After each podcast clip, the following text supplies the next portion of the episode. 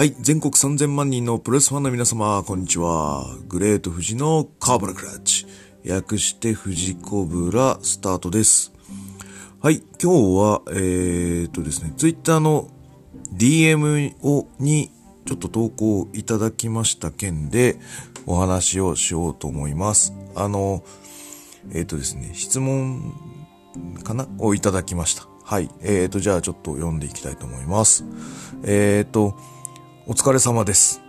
えーいつも富士コブラ楽し、楽しみに拝聴させていただいております。一つ、富士山に質問です。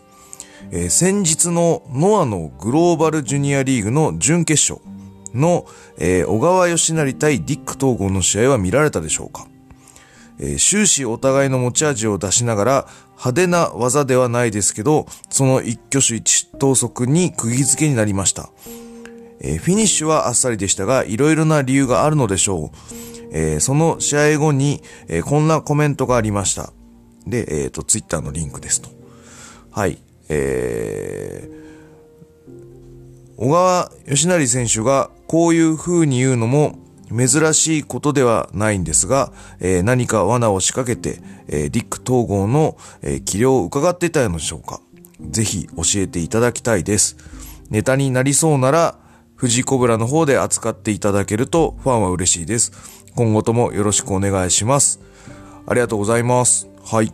えっ、と、ネタとして扱わせていただきます。はい。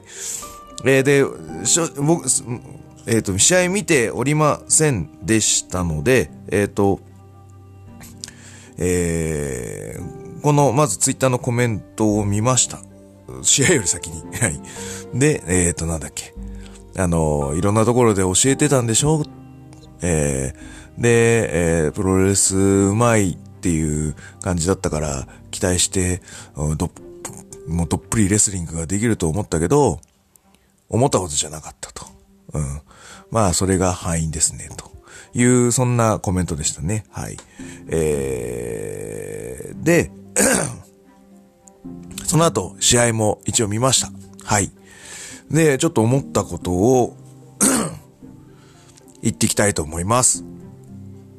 えっ、と、まず、えー背景としては、その、ノアグローバルジュニアリーグの、えー、1位同士が、えっ、と、当日、えー準決決勝という形のトーナメントで、えージュニアの、まあ、その、リーグのナンバーワンを決めるというシチュエーションの、えー、1回、準決勝という位置づけでしたと。で、かつ、えっ、と、工業的にはセミ前のポジションにいます。で、その後は、なんだ、金剛軍と清宮軍みたいなのの、えー、試合があって、その後決勝戦という形になります。で、えっ、と、その前に関しては、大原はじめと、えー、原田大輔が、えー、また同じね、準決勝を戦っているというシチュエーション。で、彼らは、まあ、若い。けど、まあ、結構熱戦をしましたと。で、おじさんたちですね、もう50過ぎている人たちの、えー、テクニカルマッチっていうのがある、でもテクニカルマッチという言い方はまたもう置いといて、えー50代のね、体力で試合して2試合目って、1試合打ってすぐ試合っていうの、シチュエーションがあるという状況。ね。現実的な問題としては。はい。で、えっ、と、あと、えー、遡って、1月4日、ね、えっ、と、小川義成が、えーあの、G、GH ジュニアチャンピオンになったわけですよね。で、えっ、と、まあ、事実を言っていくと、えっ、と、スティンガー所属の小川義成が、ラーテルズの早田からベルトを奪ったという、えー事実が1月4日にあって、それをもってジュニアリーグが動いたわけですよね。で、えっ、と、チャン、ジュニアチャンピオンである、えー小川義成が準決勝に行ったと。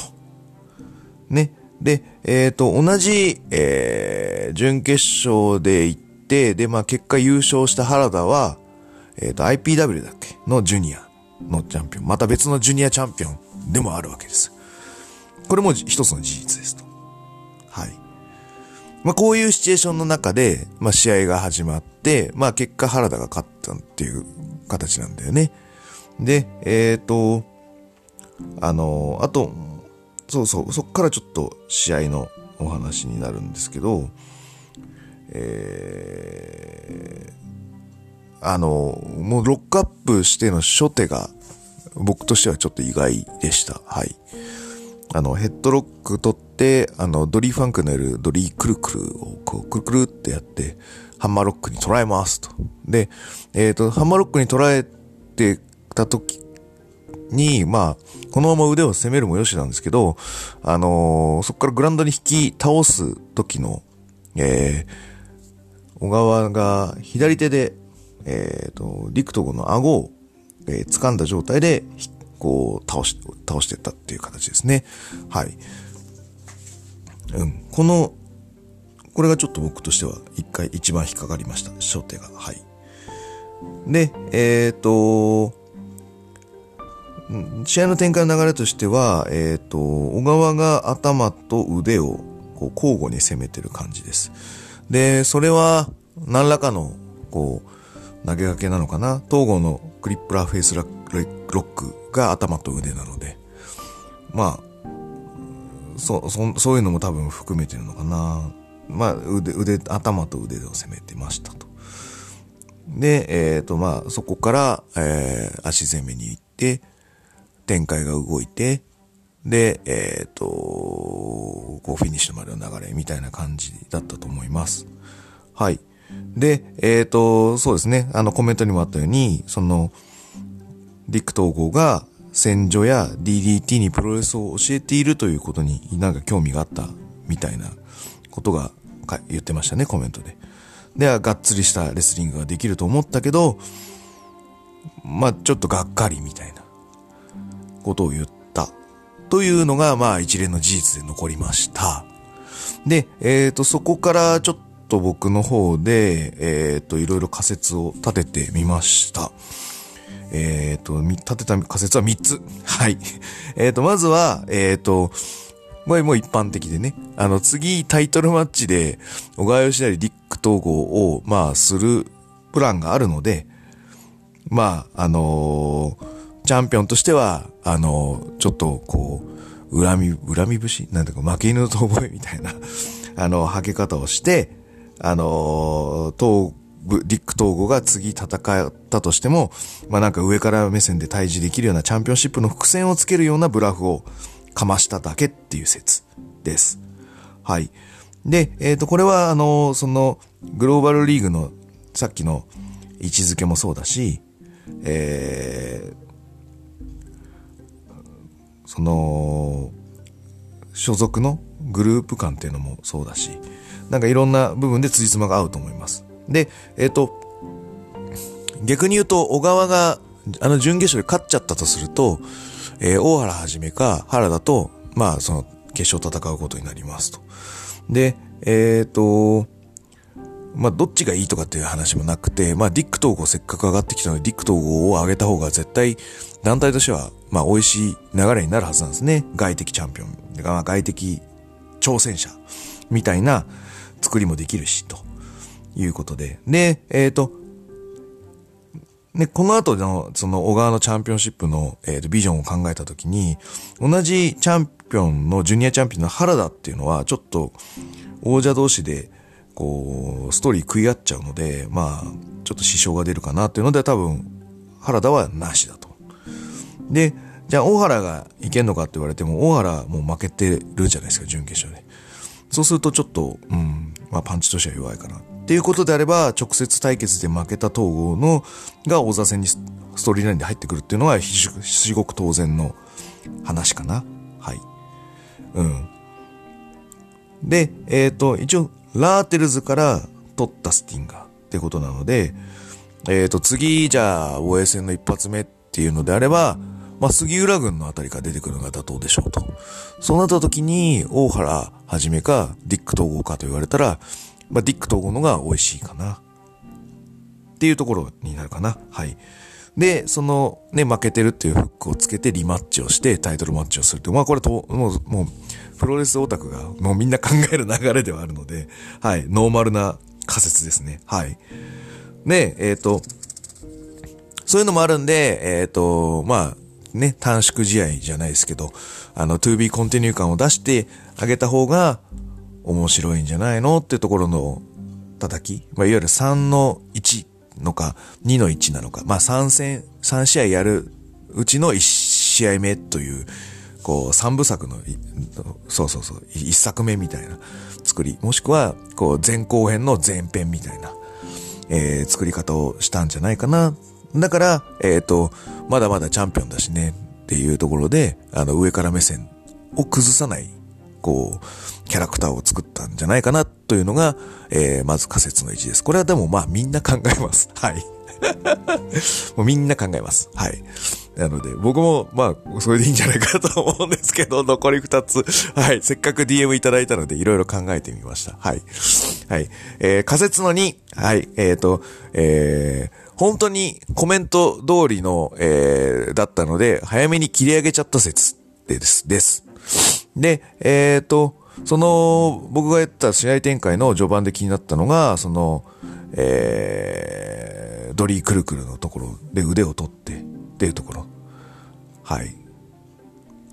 で、えっ、ー、と、その、本当はね、もうちょっとね、頭を中心に攻めたり するのかな、と思ったりはしたんですよ。はい。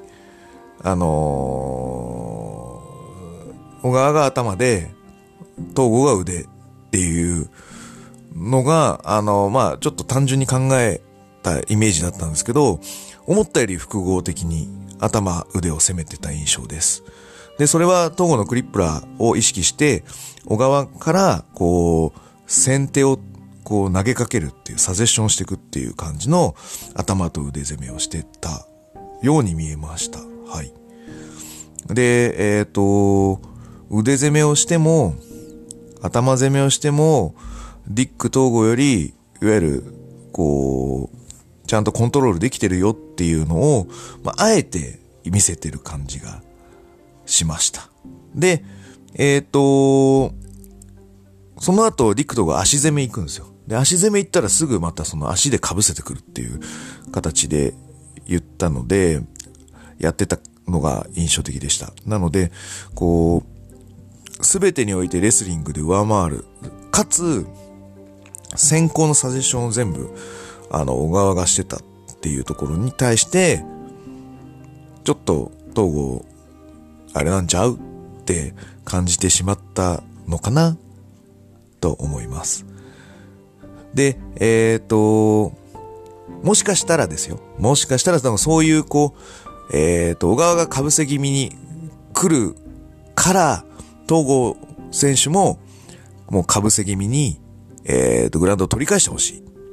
僕はいわゆるいつも使って嫌いってやつなんですけどね。即興のグラウンドの時に、被せ気味に切り返していく、この被せ被せ被せ被せみたいな、そういう、こう、序盤を小川義成は期待してたんですが、えっ、ー、と、東郷はもうきっちり、こう、対応して受けていくっていう感じになってきたので、なんかちょっと、あの、いや、あの、嫌気がさしたんじゃないかな、というのが、はい、えー、仮説の2です。で、えっ、ー、と、スタイル的にディック統合はアメリカンなんですね。で、アメリカンのところで行くと、まあ、きっちり受けてっていうスタンスになって、まあ、リアクションとかセールとかで、あの、試合を動かしていくっていうタイプなので、あのー、ディック統合から仕掛けていくっていうのはあんまないかもしれない。リアクションとかセールとか、そうああいうので、こう、動かしていくタイプになるのかな。はい。で、えっ、ー、と、そうですね。僕が思う、こう、そうですね。試合展開の回し方で言うと、アメリカンはやられながら回していく。で、ヨーロピアンっていうのは、相手を動かしていく。制圧した後で相手を動かしていく。っていうのがヨーロピアンタイプっていうイメージなんですね。はい。だから、リック統合のアメリカンに、その小川義成がやってる、こう、相手をコントロールして動かしていくっていうスタンスは、相性が悪い。ずっと小川が攻めてて、ずっと統合が受けてるっていう印象になっちゃうんで、こう、シーソーな感じが見えない。から、なんかつまんない。っていう思ったのかもしれない。ただ、僕この説はあんまり適用は、言ってる、言ってる自分もそうそうなんですけど、どうかと思うんですけど、うん、この説はちょっと強引かなとは思います。はい。で、なぜならば、えっ、ー、と、ノアには以前にもディック統合は来てます。はい。で、えっ、ー、と、僕、結構歴代で好きな試合の中で、あの、小川義成、鈴木小太郎組対ディック統合安浦野っていう試合が、あの、これタックリーグみたいなやつですよね。あの、やつがあって。で、フィニッシュが結構面白いので、はい。で、そこでも、まあ何か出してるっていうのはディック統合が、こう相手をか乱して勝利を奪ったっていうね、あのシチュエーションなので、まあ、その辺の実力は知ってると思うので、単純に評価が低いって見なすのは考えづらいのかなとは思います。なので、あの、その、ブラックカイさんとかもツイッターで言ってたように、今度は感情むき出しの試合をしてほしいって言ってたのも、そういう形で、だから今回は制圧前提で、東郷の先行した攻めとか、その被せ合いみたいな、こういうのやるから、えっ、ー、と、試合のクオリティを上げていくんだよの、いわゆる、その中の前後編の前編、三部作の一作目、という位置づけで終わらせてやったんだぞ、と。いう意味合いっていうのがやっぱ確かに強いかもしれないね、とは思います。ただ、この説、えっ、ー、と、もし、えー、裏取りができるのであれば、あの、あの、小川小太郎対東郷浦野戦の、あの、ディック東郷の起点が効いたやつのアイデアは誰が考えたかによって、評価、この評価のままが、あのうん、生きる場合があります。はい。あのはい。え、それが、だけは心配ですけど。はい。でも、まあ、この説はまあ、そんなにないかなと。で、意外に僕この3番目の説は、えっ、ー、と、グレート富士ならではの説なので、はい、あの、えっ、ー、と、まあ、グレート富、まあ、僕本当は仮説1が一番 妥当だと思うんですけど、あえて私が挙げるとすると、これかなと思います。えっ、ー、と、仮説その3、小川義成はディック統合をディスりたかった。っていうとこ説です。はい。えっ、と、なぜならば、小川義成はすごくアメプロファンです。えー、アメリカの、えー、特にインディーも含めて、実はいっぱい見ていると思ってます、私、小川義成は。えー、っと、これは載ってるよね。はい。あの、なので、後で、えっ、と、僕のポッドキャストは、あの、後でブログで補足していくタイプなので、あの、補足で 僕の参考文献を、はい、あの、出します。で、えっ、ー、と、1月4日の、えー、GH ジュニアの体感の時の、えー、早手戦のフィニッシュ、えー、小川義成が、えっ、ー、と、丸め込みで勝ちますよね。はい。あれ、なんだと思います？あれは、えっ、ー、と、今の、えー、アメリカでいう AEW でやってるダービー・アリンっていう選手がいるんですけど、この選手が使ってる、えー、有名なフィニッシャー、ラストスーパーっていう技があるんですけど、これと同型です。あのね、4の字ジャックナイフとかもちろんやってたし、もしかしたら小川の方が先出してるのかもしれないですけど、多分今、あの段階であの技をチョイスして出してるっていうのはやっぱりダービーアリーを意識してるかなと僕は思います。はい。で、えっ、ー、と、あと、まあまあまあ、もともとね、アメプロ好き、あの、入場テーマも、あの、ロブゾンビですよね、あれ。あれは、えー、WWE の2003年とか2005年ぐらいの時に、あの、ロブ・バンダムが使ってた確かテーマだったはずです。ね。やっぱ好きだよね。で、まあ、あと格好はね、ブレットハートの、あの、あれを意識してますし、もちろんアメリプロ好きですよね。って話。で、あとまた参考文献あげますけど、2019年の3月にやりました博多スターレーンの、えー、小川良成丸藤、えー、の、えー、基本ベースっていうやつですね。で、これは、あの、本当小川が頭、えー、丸藤が腕にピンポイントで、えっ、ー、と、フォーカスし合ったっていう試合になります。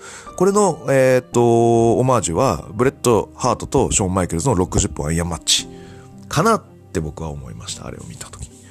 なので、それも参考文献で載せときますので、まあ、えっ、ー、と、ブレット・ショーンのやつは60分もあるので あの、参考文献を検証するのは時間かかると思うんですが、ぜひお暇なら見てください。はい。っていうのもあります。だし、まあ、っていうことは、小川義成は、まあ今も昔も含めて、海外プロレスは結構網羅してるんだぞという仮説を立ててます。で、そういう仮説、過程を持ったとしたら、僕はこれも見てるはずです。えー、PWG の、えー、2017年ぐらいかなにやったゲームオーバーマン、ゲームオーバーマンっていうタイトルの、えー、工業です。ここで、えー、リック統合対ザック・セイバージュニアという試合をやってます。はい。えー、っとですね、あのー、YouTube ではダイジェストみたいなので載ってます。で、もし全試合見たいのであれば、あの、ビッグブルーさんというですね、えっ、ー、と、海外通販の、えー、サイトを検索していただいて、PWG のゲームオーバー版をクリックしてください。はい。えー、買っていただくと1週間ぐらいのものが届く。まあ、なくても取り寄せになるので、どっかで届きます。はい。これであの、試合を見ていただけるとわかると思います。僕は持ってます。はい。で、えっ、ー、と、皆さんそこで何を感じていただくかっていう話です。はい。で、僕とか、えー、プロレス周りの中であれを見た人が言うには、えー、世紀の凡戦と 言われています。はい。で、えっ、ー、と、よく理由はわからないんですけど、なんかめっちゃ盛り上がらなかったんです。盛り上がらなかったんです。で、えっ、ー、と、もうちょっとディック統合選手の話をします。で、ディック統合選手は、えっ、ー、と、道のくプロレスから上がっ、フリーになって、大阪プロレス盛り上げて、で、いろんなフリー、えっ、ー、と、あとスーパークルーやって、で、えっ、ー、と、フリーでいろいろ上がって、DDT に行って、で、引退して、で、またフリーで戻ってきて、今に至る。みたいな、そんな、だいたい僕の知ってるイメージはそんな感じ です。はい。で、えっ、ー、と、印象に残ってる試合っていうのは、やっぱり、えっ、ー、と、DDT のチャンピオンになった時の時代の試合が結構僕はいろいろとイメージが出ますね、パッと見た時。あの、ね、あの、トルベジーノだっけ？あの、くるくるっとやってからの、あの、クリップラーフェイスロックとか、ああとは、その、コブラ、僕あの、クリップラーフェイスロックと、あの、ディックキラーが混ざったやつ、あの、コブラクラッチみたいにね、あの、腕をやる。あれ、僕、ほんと同じ時期に考えてて、あのー、まさに僕、その、その時やろうと思ってたのはイソップっていう選手とやろうと思って、イソップもクリップラフェイスロックを使うやつなんで、あのー、まあ、勝つんだったらどれで勝とうみたいな時に、まあ、クリップラを抜けてクリップラやって、で、最後、その、コブラクラッチと、僕はコブラクラッチ得意技なんで、コブラクラッチと複合技で勝ちに行くっていうプランをもう練ってた、まさにその時だった。で、その時に、あの、東日本大震災ですね。あって、で、僕、ちょうどその、えー、3月11日だから13日が工業だったんですけど、さすがにそれはキャンセルしまして、そのイソップ戦っていうのはその9月に流れたんですけど、ただ DDT はね、あの、それでやって、いや、まあ、その前か。その前の週ぐらいにやってたんですよ。で、えっ、ー、とあ、あれです。その技を出して、おおこれ俺が使ってたやつやん、みたいな感じで、ちょ、使ってたやつっていうか、使おうと思ってたやつやん、みたいな感じで、はい、あの、びっくりした記憶があります。で、えっ、ー、と、僕の持論でいくと、ああいうのって、こう、あれなんですよ。自分が思いついたと思ってるかもしれないけど、実は結構の人が同じようなことを思いついてるんですよ。やってる体の人みたいなのは。で、えっ、と、プロレスの神様っていう雲の上の人がいクラウドの世界にいる人がいて、で、我々がプロレスのことを考えてるってことは、そのクラウドに通信しに行ってる状態なんですね。で、常に常時接続してると、まあ、たまに、その神様が情報を落っことしてくるわけですよ。Windows アップデートみたいな。だから、そのアップデートを受けた人間っていうものに関しては、あのー一律そういうひらめきみたいなのが起こった気になってるわけですよ。はい。だから同じこと考えてる人って結構いっぱいいると思う。で何が重要かっていうのはそれを実践することだと思ってます。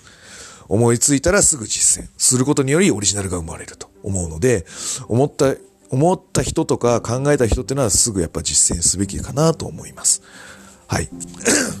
まあちょっと雑、脱線してますけど。で、えっ、ー、と、このゲームオーバー版がすごく凡戦だったと僕は評価してます。で、理由はわからないですけど、盛り上がったんですよ。で、えっ、ー、と、小川義成は、あ、そうそう、あ、そうだ。それで、あの、もうちょっとそのディック統合の話をすると、そう、その DDT の世界すごい好きだなと。で、そういうのがあったんで、えっ、ー、と、DDT でディック統合ベストっていうのが発売されたんです。で、僕もう井の一番に買って、で、あの、楽しみにして見たんですしたらですね、外に面白くなかったんですよ。はい。全部の試合が。僕、てっきり、その DDT でチャンピオンシップやってるようなアイディアが詰まった試合がいっぱいあるのかなと思ってたんですけど、意外になくて、ただ、スタンダード、めちゃめちゃスタンダード。で、めちゃめちゃ、あの、バンプとか、その、セオリーはすごく上手いのはわかる。ただ、アイディアマンではなかった。っていう、えー、僕は印象で終わりました。そのベスト見たときに。はい。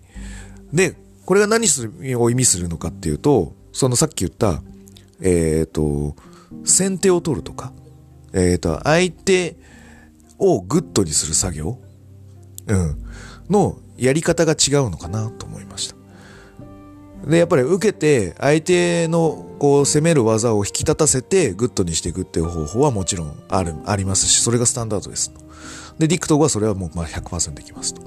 で、ただ、えっ、ー、と、自分が先手を仕掛けて 相手をこう引っ張っていくだったりだとか、あとは、えっ、ー、と、この試合でしか見れないとか、あ、この試合ってこれだなってすぐ思い出せるようなアイデア、アイデアマンである試合。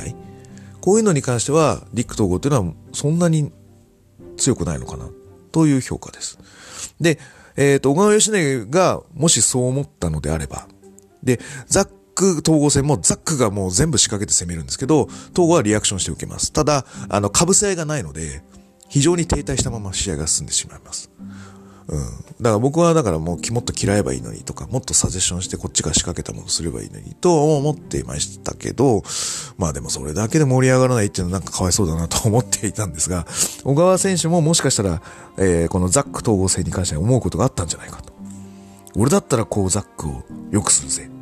みたいなものがあったのかもしれません。もしくは、えっ、ー、と、これと同じようなことが、あの、すると同じようなことが起こるんだぜ、みたいなことを、そういうことだぞ、みたいなことを言いたかったのかなと思ってます。はい。えー、っと、だいぶ強引ですけど、僕のこの説は結構僕は僕で好きです。はい。で、えー、っと、もうちょっとそれをフォーカスすると、えー、っと、ニック・ボック・ウィンクルさんが こう言ってます。ワルツと言ったらワルツ、ジルバと言ったらジルバを踊る。という名言がある、ありますよね。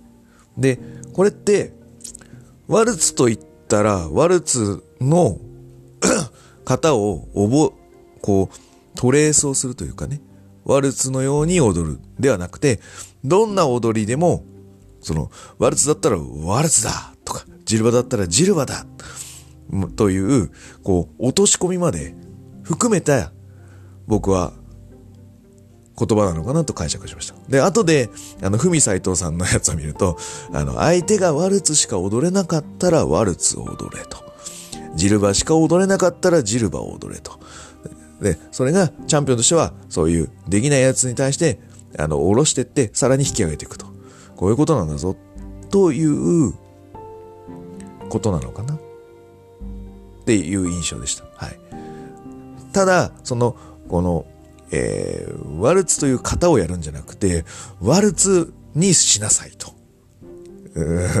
落とし込みなさいっていうところに対して、東郷選手は、その、落とし込みにまで行ってないんじゃないの？っていうところを、試合で攻めしたんじゃないかなと思います。僕はそこで象徴、象徴が初手です。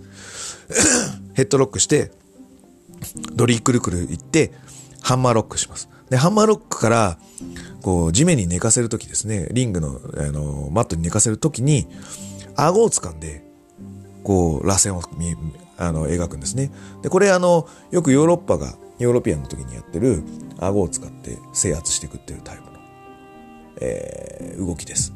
で、小川義成もアメリカンなんですよ。アメリカンなのに、顎を引いて、あ顎を使って制圧していったっていうのがちょっと意外だったので、小川義成は今日はヨーロピアンで行くよっていう振りに対して、東郷選手はノーリアクションだったのかな？それともディック統合はディック統合。っていう返し方だったのかな？これにがっかりしたからあの、腕でも攻めも俺が強い、足も俺が強いみたいな、ちょっと侵略するようなレスリングになったかな、なんて思ってます。はい。ね、なんか、その、合に、入れば合に従えの、なんかこう、うまく説明できない概念に対して、そのレスリングが、あの、そのレベルに達してないんじゃないの？っていうところに関して小川は一言文句を言いたかったのかなと思います。はい。僕はこの3番目の説。まあ2番目も実は似てるんだけどね。でも、単純に評価をしてないんじゃないその、落とし込みというところ、あとは、あの、えー、本当のプロレスの中核のところですね、レスリングの。ここに対しての文句だと僕は思うんだけど、実力は分かってる上での評価だと思うので、僕は3番目の説を押したいと思います。ということで、えっ、ー、と、今日は以上で、はい。できれば参考文献をいろいろいっぱい見ていただいて、皆さんの感想も聞きたいと思います。えー、お前違うぞと。あの、やっぱりチャンピオンシップだからじゃねえかっていう、おっしゃる通りです。はい。語彙につなげた、えー、仮説を、えー、ご披露させていただきました。